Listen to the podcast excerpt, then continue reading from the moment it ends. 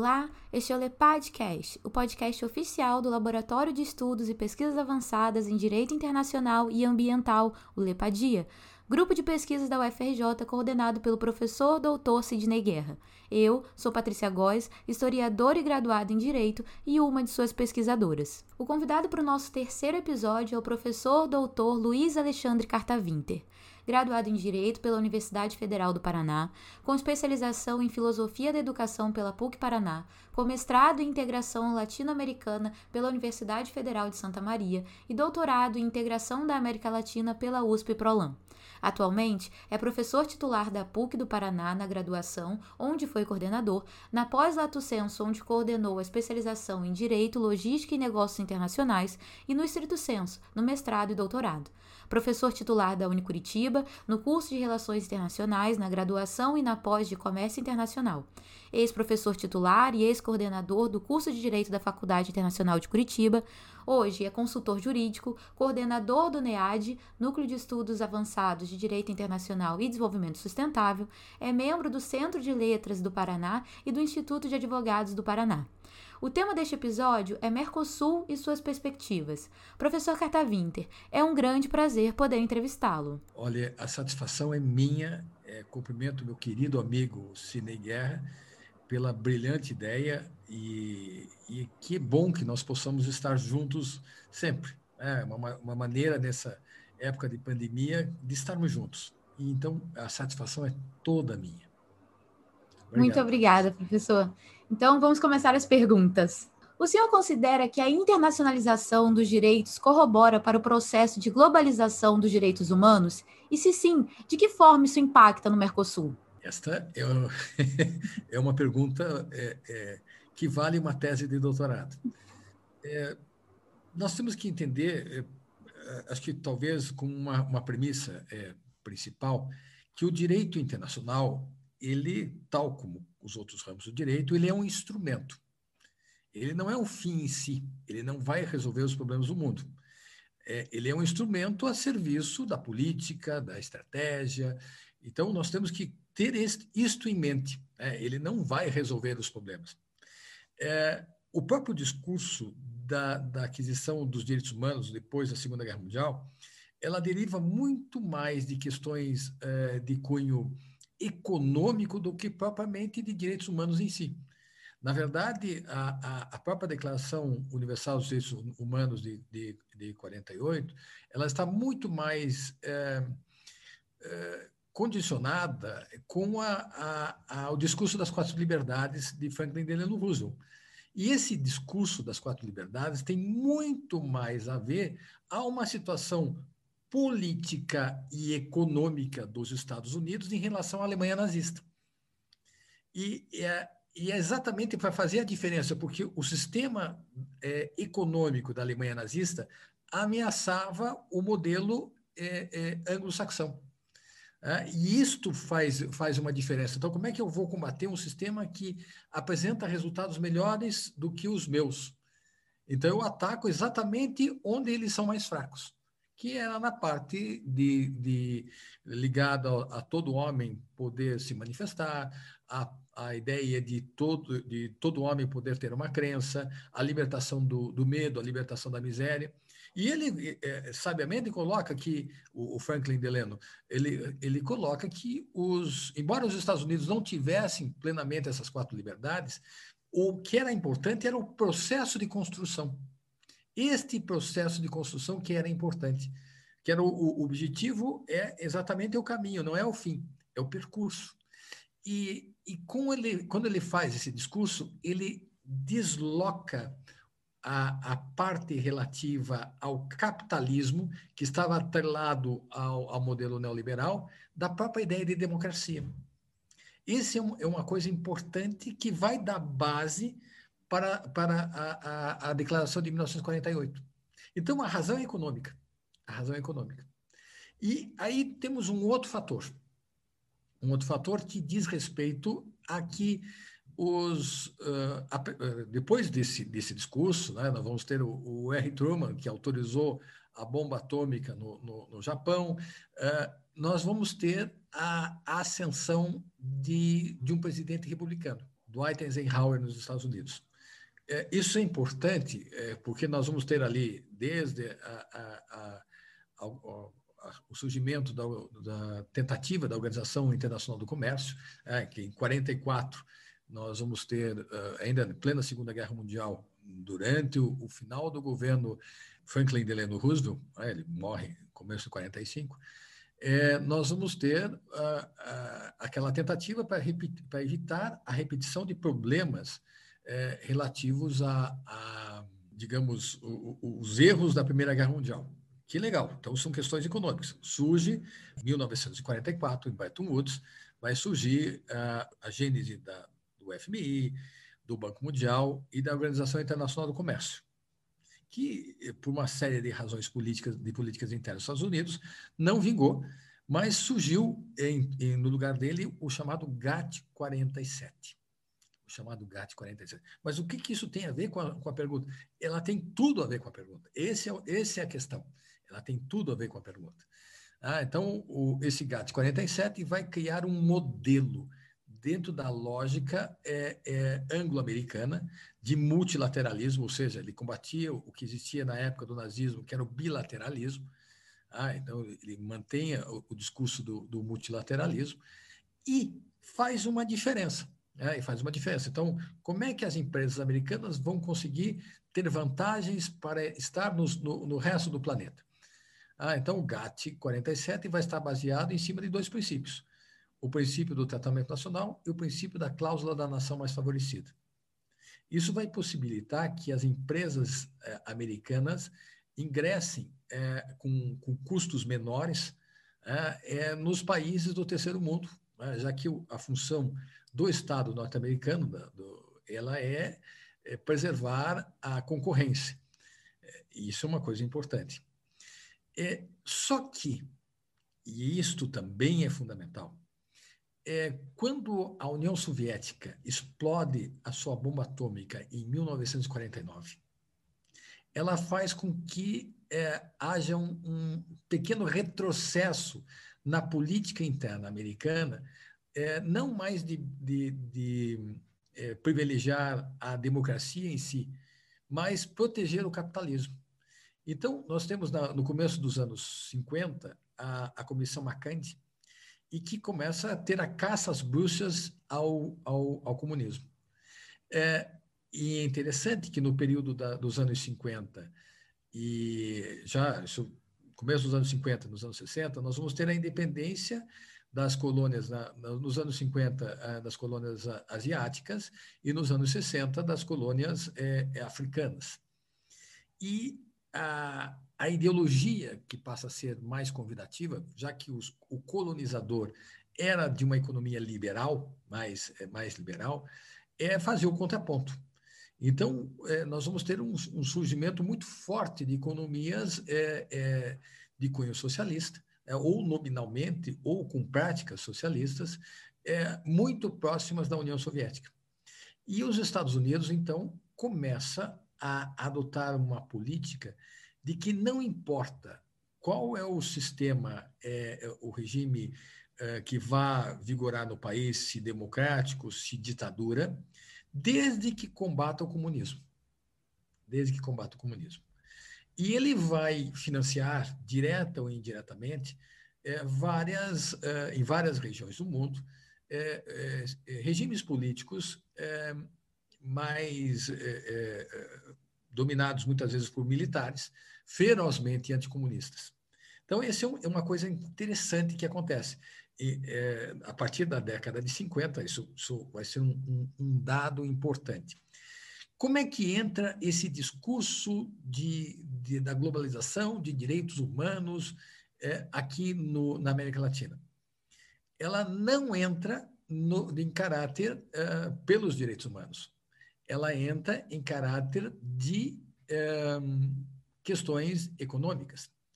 Foi necessário o presidente Jimmy Carter, ele um doutor em física, ex-governador do estado de um estado sulista americano, é, do estado da Geórgia, a, a assumir a presidência dos Estados Unidos. E ele condiciona, ele vai condicionar o comércio internacional com os Estados Unidos ao respeito aos direitos humanos. Isso tem um impacto violento aqui no Brasil, por exemplo. Nós rompemos, com, já que é, há participação indireta do apoio americano em 64, né, com a deposição do governo João Goulart, de repente os americanos mudam de ideia. Quer dizer que eu tenho que respeitar os direitos humanos. Então, nós estamos em pleno governo Geisel. No governo Geisel, nós rompemos com os americanos as compras de armas recondicionadas, por exemplo, diminuímos o, o, o comércio com os americanos. A arma recondicionada é uma velha que foi modernizada. Né? Criamos o Parque Bélico Nacional, eh, Engesa, a Vibras, a própria Embraer vai surgir nesse, nesse momento. Mas os efeitos do discurso do presidente Jimmy Carter, da posição do, do, do presidente Jimmy Carter, vão surtir efeitos. Menos de oito anos depois, nós vamos ter a restauração democrática na América Latina temos a, a restauração democrática na, na, América Latina. E esta restauração democrática ela vai passar por alguns, algumas etapas. Havia uma, uma, uma tentativa em 1960 com a, a criação da Associação Latino-Americana de Livre Comércio, a LAUC, que dentro daquele espírito do GATT 47, é, a, a, criação de um bloco econômico, é, que vai falhar por várias razões. Havia Aliança para o Progresso, é, instituído pelo presidente é, John Kennedy, é, que aqui o Brasil, isso se traduziu na compra infinita de, de jipes. É, o Brasil comprou jipes a preço de banana, quantidade enorme de jipes aqui no Brasil, é, mas que também não deu muito resultado.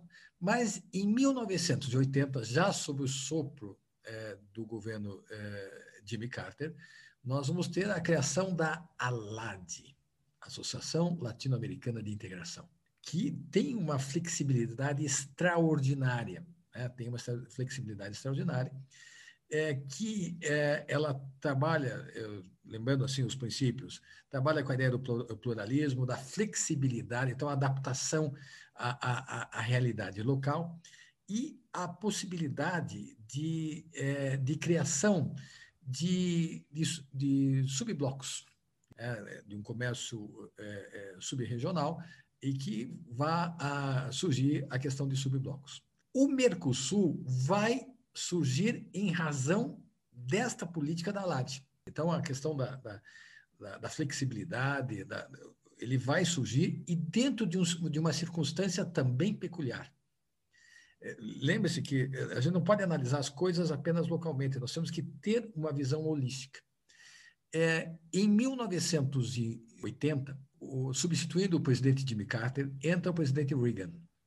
O presidente Reagan ele resolve aumentar os gastos militares em 15% do seu PIB. O PIB americano era de 5 trilhões de dólares. O contraponto à União Soviética, o PIB era de 1 trilhão. Ora, 15% de 5 é, trilhões dá 750 bilhões.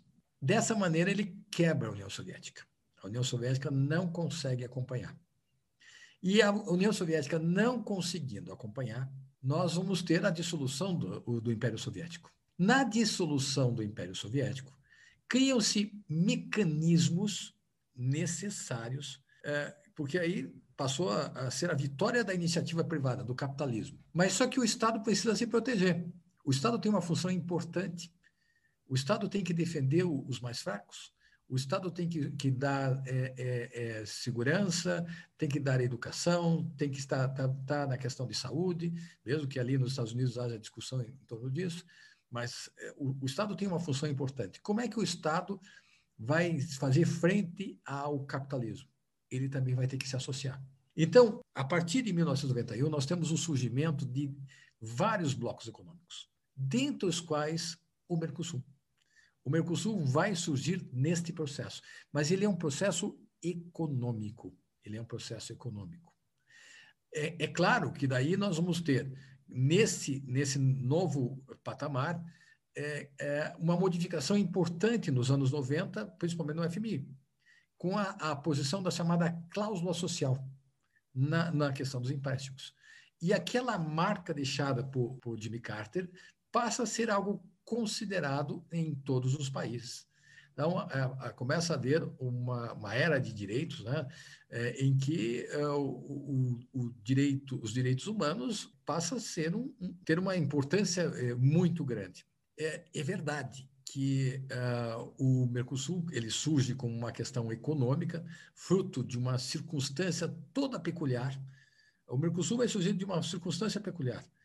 Ah, ele começa, se nós fôssemos olhar, o Mercosul começa lá em 82, com a guerra entre o governo é, é, militar é, argentino com a Inglaterra na aventura das Malvinas. Foi um desastre, mas o apoio é, é, sul-americano aos argentinos foi significativo. O Brasil é, ele fornece, ele forneceu aviões, o Peru forneceu pilotos, então, há uma, embora os estados se declarassem neutros, houve uma ajuda à Argentina. E a Argentina sofre uma. Claro, o governo vai cair, mas há um boicote por parte da Europa e dos Estados Unidos, já que eles fazem parte da OTAN. É, é, e a OTAN tem um princípio: se um país da OTAN é atacado, todos os países da OTAN é, é são atacados. É, embora nenhum tenha declarado guerra à Argentina, mesmo porque, o, na época, a OTAN significa a Organização do Tratado do Atlântico Norte, e, a, e as Malvinas estão no Atlântico Sul. E por isso que mudou o estatuto. O estatuto foi mudado por causa dessa guerra. Hoje a OTAN atua em toda a parte do planeta, sem, sem, sem restrições. E, mas eles decretaram um, um boicote dos produtos argentinos. E a Argentina teve que vender para os outros países, entre os quais aqui os outros os países sul-americanos. Isso, então, começou a diminuir a, a rivalidade entre Brasil e Argentina. E, é, fizemos um acordo sobre energia nuclear entre Brasil e Argentina, e depois fizemos o, o acordo é, sobre o Programa de Integração e Cooperação Econômica, o PICE, que vai dar origem ao Mercosul. O Mercosul é um, é um tratado econômico, é, mas agora que está fazendo, dia 26 de março, ele vai fazer 30 anos fazer 30 anos. E ele, ele é o resultado, o Mercosul de hoje é o resultado desse trilhar de 30 anos. Então, ele nasce com uma questão econômica, mas nós temos o Mercosul social. Se você entrar no site do, do uh, mercosul.org, você vai ver na estrutura que apresenta, eh, que lá está apresentado, dos órgãos que compõem o Mercosul, vários órgãos dedicados es, eh, especificamente à questão de direitos humanos. Então, ele vai ingressar porque ele vai acompanhar as mudanças do mundo. Então, eh, se eu considero essa, essa, essa pergunta dessa maneira, eu diria que é, nós temos aí um, um, um percurso é, bastante interessante. Até mesmo, veja como se moderniza. Na decisão é, número 9 de, de 2019, que muda a estrutura institucional do Mercosul, é, é, principalmente do, do grupo Mercado Comum, nós vamos ver várias questões que dizem respeito ao mundo atual, por exemplo, é, a parte de, de, de, é, digital, né? direito, uh, uh, agenda digital, meio ambiente, saúde, trabalho e também, fruto dessa decisão, a, a ideia de colocar dentro do, do Tribunal Permanente de Revisão o, o Centro Mercosul para a Formação de Direitos Humanos, é, formação de direito, é, do Estado de Direito, promoção do Estado de Direito. Então, ele vai propor essas questões. Né? É, é algo interessante de, de você acompanhar. É, então, fazendo essa, essa é, respondendo a tua questão, é, sim, ela impacta porque nós somos frutos desse, desse, desse percurso. Espero ter satisfeito a tua pergunta. Perfeito, professor. Todo esse embasamento histórico foi sublime, né? É, então, sendo fruto desse processo econômico, então, é, a gente pode entender, então, pela opção da intergovernabilidade, de um sistema de opiniões, né? E aí eu queria saber se o papel do Tribunal Permanente de Revisão no Mercosul. Bom, é, ele, o, o, o, tribunal ele vai surgir lá do protocolo de livros atual lá de, em, em 2004 é, e ele tem algumas funções bem específicas nisso, né? O, a, parte relativa, por exemplo, a opinião consultiva, né, quando ele for solicitado pelos, pelos Estados partes ou pelos tribunais superiores dos Estados ou pelo parlamento do Mercosul, eh, ele vai emitir eh, esse, esse, eh, essa, essas opiniões consultivas, que é um, é um novo, seria quase uma nova fonte do direito, né? sem, sem usar aquelas, aquela ideia de, de doutrina ou de jurisprudência propriamente dita. É, então, tem um papel importante, né, o, o Tribunal de, de, de, Revisão. Mas o, o, Mercosul, ele tem uma característica uh, própria da região, todos os países são presidencialistas, mas a característica do Mercosul é um dos dois únicos blocos do planeta que tem personalidade jurídica de direito nacional, mas nós sentimos no acordo com a União Europeia a nossa fraqueza porque a União Europeia fez o acordo como União Europeia. E nós fizemos como Mercosul, mas somos, como você colocou na tua pergunta, um Estado, eh, um, um bloco intergovernamental. O que, que significa um bloco intergovernamental? É, ele funciona como regra do consenso. Claro, você vai, eh, pode argumentar, ah, mas a União Europeia é aquele tripé da União Europeia, apenas uma das partes que funciona como supranacional né, que é a questão ligada ao comércio. A parte ligada a migrantes e defesa, ela é intergovernamental, tudo bem. Mas o acordo que foi assinado entre a União Europeia e Mercosul versava sobre comércio. E então nós, nós entramos em, em, em, com uma certa desvantagem nessa, nessa, nesse sentido. Ah, o acordo só vai funcionar se, se houver a questão do consenso. Tá bom. Mas então, qual que é o papel do, do tribunal nesse, nesse contexto? O tribunal também surge como uma questão econômica. Ele, ele tem o viés econômico para a solução de controvérsias. Mas a questão é o seguinte: ele também vai acompanhar a evolução do próprio Mercosul durante esses 30 anos. E na medida, já que a função do tribunal através das opiniões consultivas que foram solicitadas a ele, vai dizer respeito à aplicação da norma, é, é, da, da, normativa do Mercosul, esta normativa do Mercosul, ela encampa uma série de, de, de, é, de questões ligadas, a, por exemplo, à, proteção de direitos humanos, aos direitos sociais, aos direitos trabalhistas, é, ou, em outras palavras, a, a, a noção geral dos, dos próprios direitos humanos que nós temos hoje.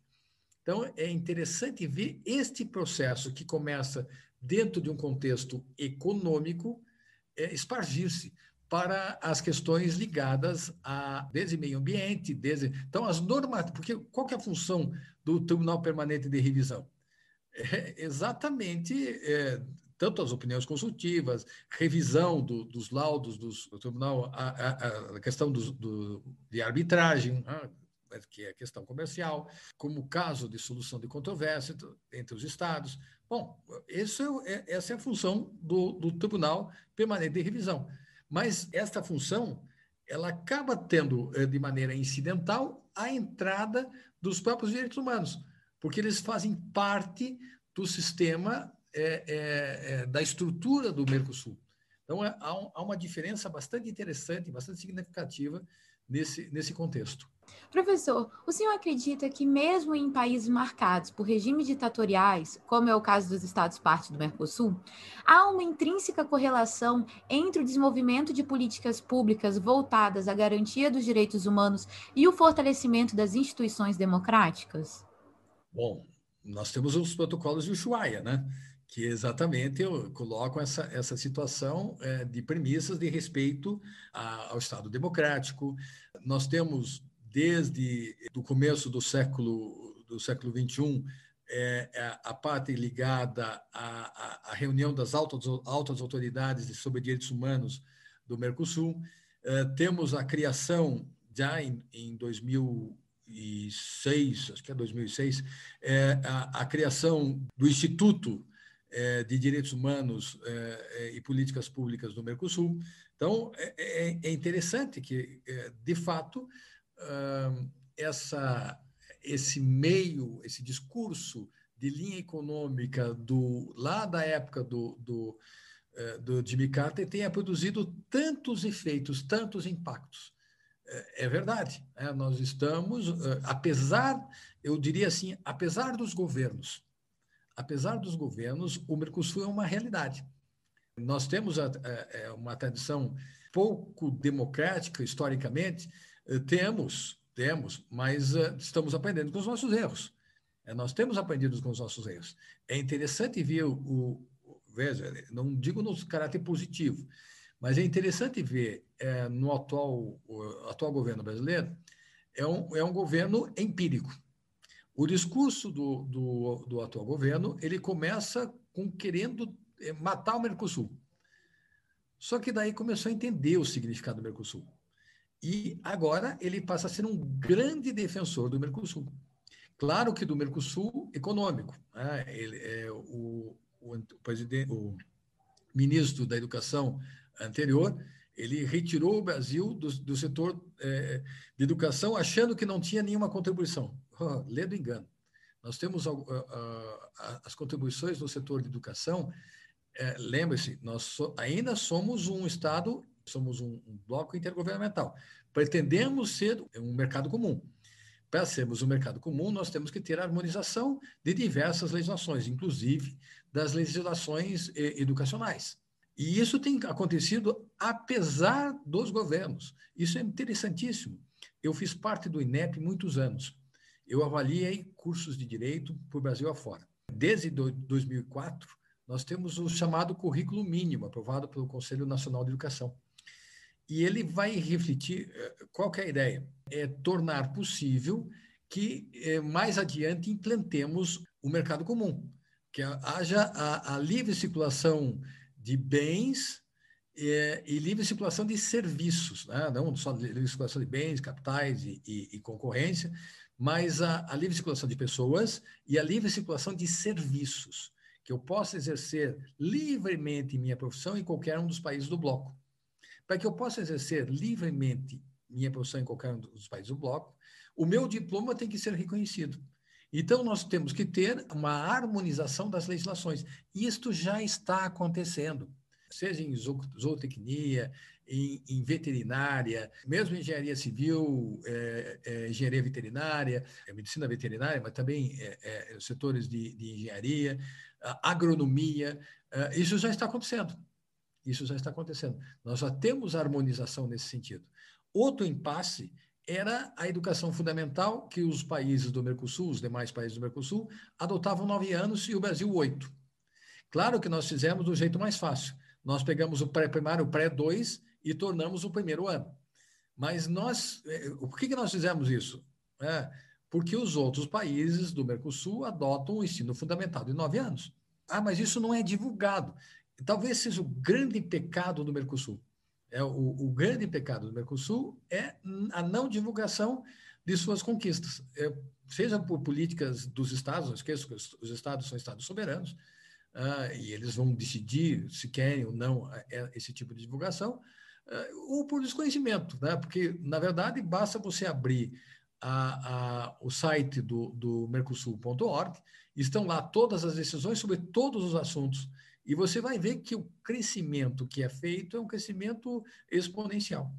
É, o, o Mercosul hoje é muito mais que uma questão econômica. É, nós temos em vários, seja educacional, social, cultural, é, político, direitos humanos, direitos sociais, trabalhistas, é, são conquistas é, significativas.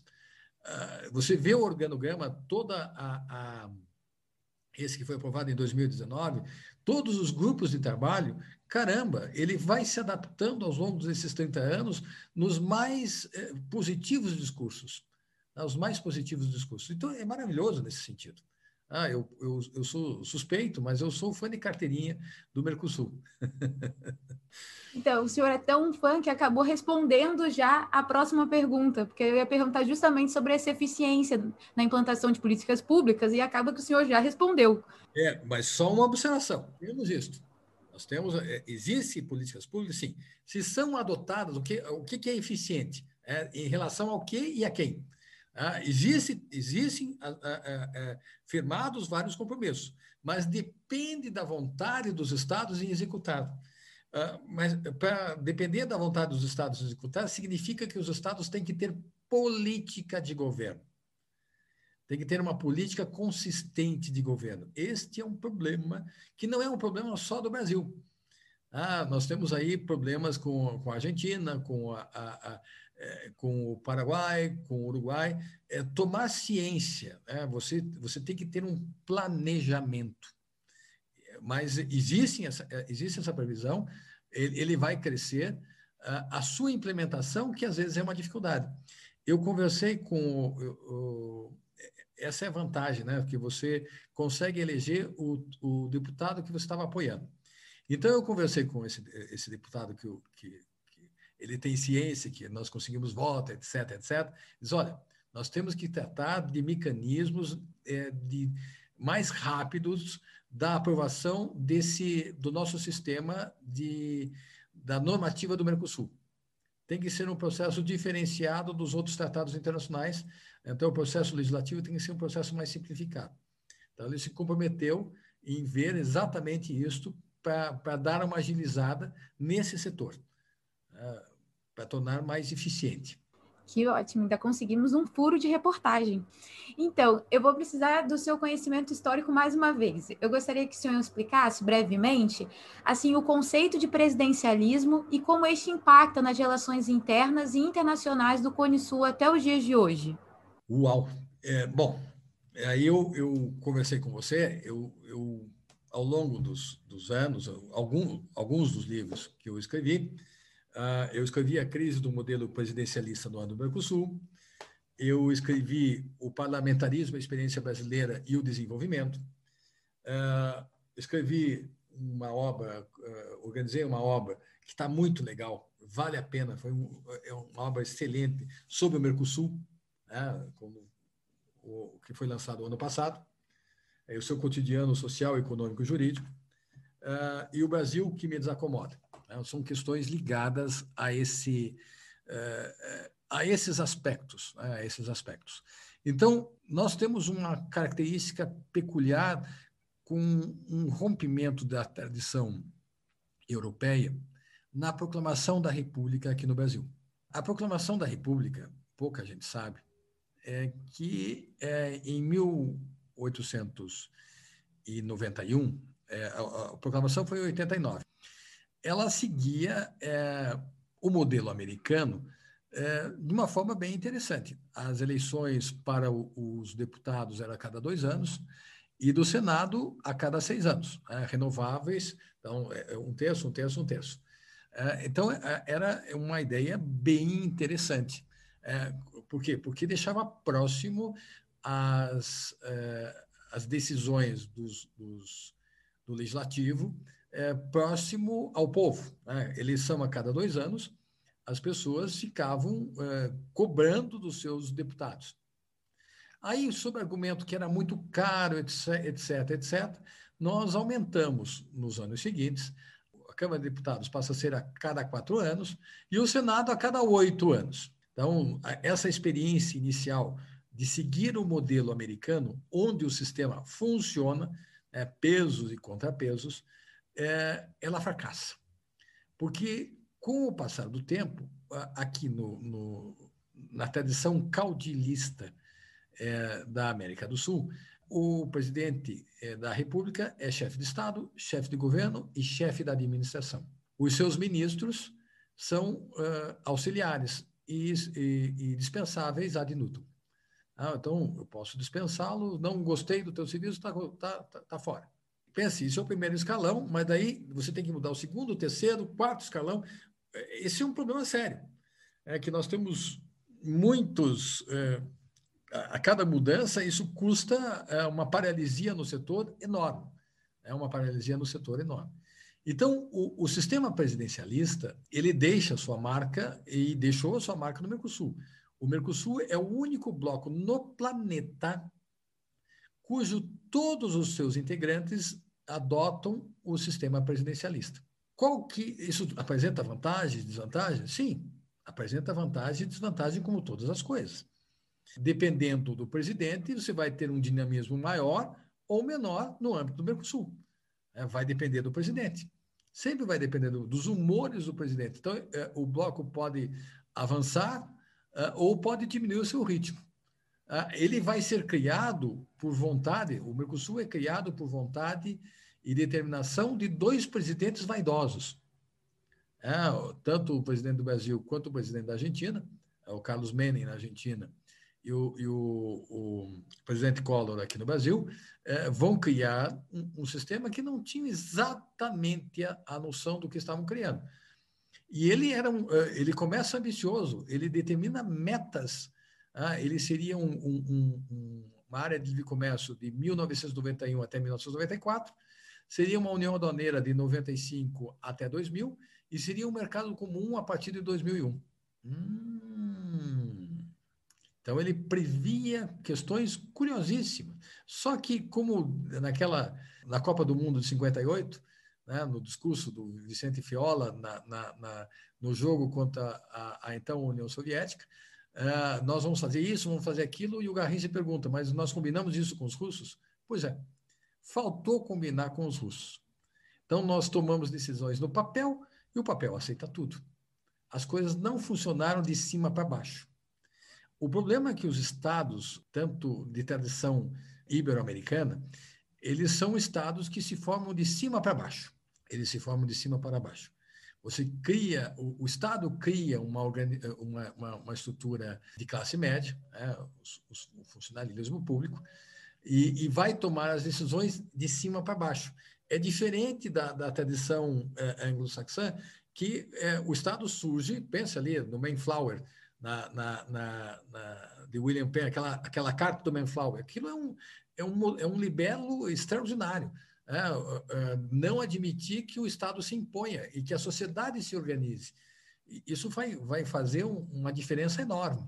É, o, o, Estado, ele, é, a, sociedade civil organizada é que vai criar o Estado e não ao contrário. Não ao contrário. Aqui no Brasil, o Estado é criado é, é, o Reino Unido de Brasil, Portugal o Gado, Dom João VI, aí é substituído pelo seu filho. Então, é uma estrutura que, que se mantém. É, se nós pararmos para pensar, e eu tive a oportunidade de, de trabalhar em um dos livros, é, quanto, quantas pessoas participaram da independência do Brasil? Menos de três dúzias. Quantas pessoas participaram da, da proclamação da República? 50 pessoas. 50 pessoas mudaram o país. Mudaram o país. Caramba! É, hoje, talvez não seja possível tão pouca gente para nós fazermos a, a diferença. Mas, certamente, é, nós temos um problema aí. É, temos um problema sério. Então, uh, o, o, presidencialismo, ele, ele exerceu e exerce influência no Mercosul? Exerce. Mas talvez não tanto quanto é, é, na sua origem, na sua gênese, sem, sem dúvida. Mas a, a, a influência deles é no maior o avanço ou é um avanço mais mitigado. Porque o Mercosul veio para ficar. Não dá para você simplesmente, ah, eu quero acabar com o Mercosul. Não é possível. É só vocês olharem a estrutura do organograma, verem o que, que, verem o que já foi produzido lá no, no Mercosul.org. Não é possível, eu quero acabar com isso. Não dá. Não dá. É muito, o custo é muito maior.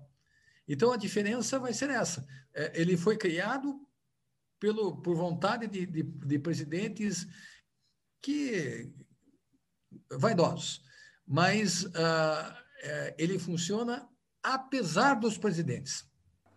Professor, caminhando para o final da nossa entrevista, a nossa última pergunta.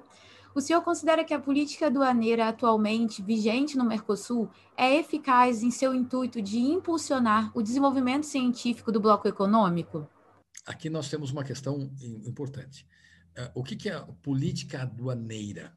É, a política aduaneira ela vai ter dois aspectos. A atividade aduaneira ela compreende tanto o aspecto externo, que significa a, a, a acordos internacionais é, é, ligados a, a a comércio, ligados a, a todo tipo de atividade que vocês possam imaginar, e no âmbito interno significa ali a atividade da aduana, né? os órgãos que atuam na aduana. É, são vários órgãos que vão atuar na aduana. No caso do Brasil, da Argentina e do Uruguai, não do Paraguai, a aduana é composta por uma série de órgãos. Ela vai ser composta por uma série de órgãos. No Paraguai, ele segue o modelo francês e americano. Nós vamos ter ali a polícia aduaneira. É, ele tem ali um, uma, uma, organização diferente. Mas no Brasil, Argentina e Uruguai, não. É, nós vamos ter ali é, órgãos que atuam na aduana. Órgãos que atuam na aduana. Então, a, a, quando nós falamos de, de, política aduaneira, Código Aduaneiro do Mercosul é de 2010. Mas nós temos o nosso Código Aduaneiro. É, cada, cada país vai ter o seu próprio, seu próprio Código Aduaneiro. É, é verdade que, como somos uma, uma união aduaneira, significa que a entrada do produto no país vai ser, temos a TEC, né, Tarifa Externa Comum, é, vai ser cobrado um mesmo, é, uma mesma alíquota. Nós teremos uma mesma alíquota é, no bloco, uma mesma alíquota que vai ser cobrada, independente do lugar onde, onde entre a mercadoria. Porto de Santos, Porto Paraguá, Porto de Bahia Blanca, Porto de, de Montevidéu, Porto de Buenos Aires, não importa. A entrada do produto vai ser, nesse contexto, a, a, vai ser cobrada a mesma coisa. Mas lembre-se que é, o direito internacional, o, as normas do Mercosul, elas são instrumentos. Vai depender da vontade dos, dos governantes dos Estados-partes a incrementar ou não o seu o desenvolvimento científico. No governo Dilma, por exemplo, foi criada uma série de incentivos e que foi inclusive denunciado no OMC, porque eles traziam uma concorrência desleal. Ah, nós, quando quisemos usar o IPI como controle de, já que não podíamos usar é, o imposto de importação que era na, na TEC, nós quisemos usar o, o IPI, vantagens do IPI para colocar empresas eh, nacionais ou estrangeiras. Isso é proibido pela OMC. Isso é proibido pela OMC. Ah, ah, os mecanismos de incentivos criados pelo governo Dilma, nós fomos condenados na OMC a, a pagar, foram adotadas medidas compensatórias contra o Brasil em vários setores. É, então, os, todos os produtos brasileiros sofreram por causa de uma política de subsídios equivocadas no governo, eh, implantada no governo Dilma, voltadas é, é, ao desenvolvimento de uma, de uma, maneira equivocada e unilateral do desenvolvimento científico. Se dá para agir em termos de blocos econômicos? Dá. Nós temos, apesar de, de dos pesares, nós temos aí o FOSEM, que ele vai tentar trabalhar com a, a, a diminuição das assimetrias regionais. É, diminui, então, tem um investimento gigantesco. É, quem usufruiu mais isso foram, obviamente, o Paraguai e, em segundo grau, o Uruguai, mas o Brasil e a Argentina também usufruíram desse, desses investimentos do FOSEM construídos exatamente para a parte elétrica, é, a parte portuária, foram utilizados com esses recursos com a intenção de diminuir as, as assimetrias. E lembre lá atrás, no início da nossa entrevista, eu comentei sobre a LAD. Nos países da LAD, três países são considerados desenvolvidos no âmbito da LAD: Argentina, Brasil e México. Então, esses países têm o dever de auxiliar os países com menor desenvolvimento eh, econômico. É, e lembre-se que o Mercosul é um subbloco da LAD. Então, nós também temos o dever de diminuir ah, essas assimetrias. Diminuídas essas assimetrias, podemos trabalhar é, com mais força para frente. E como é que nós vamos diminuir essas assimetrias?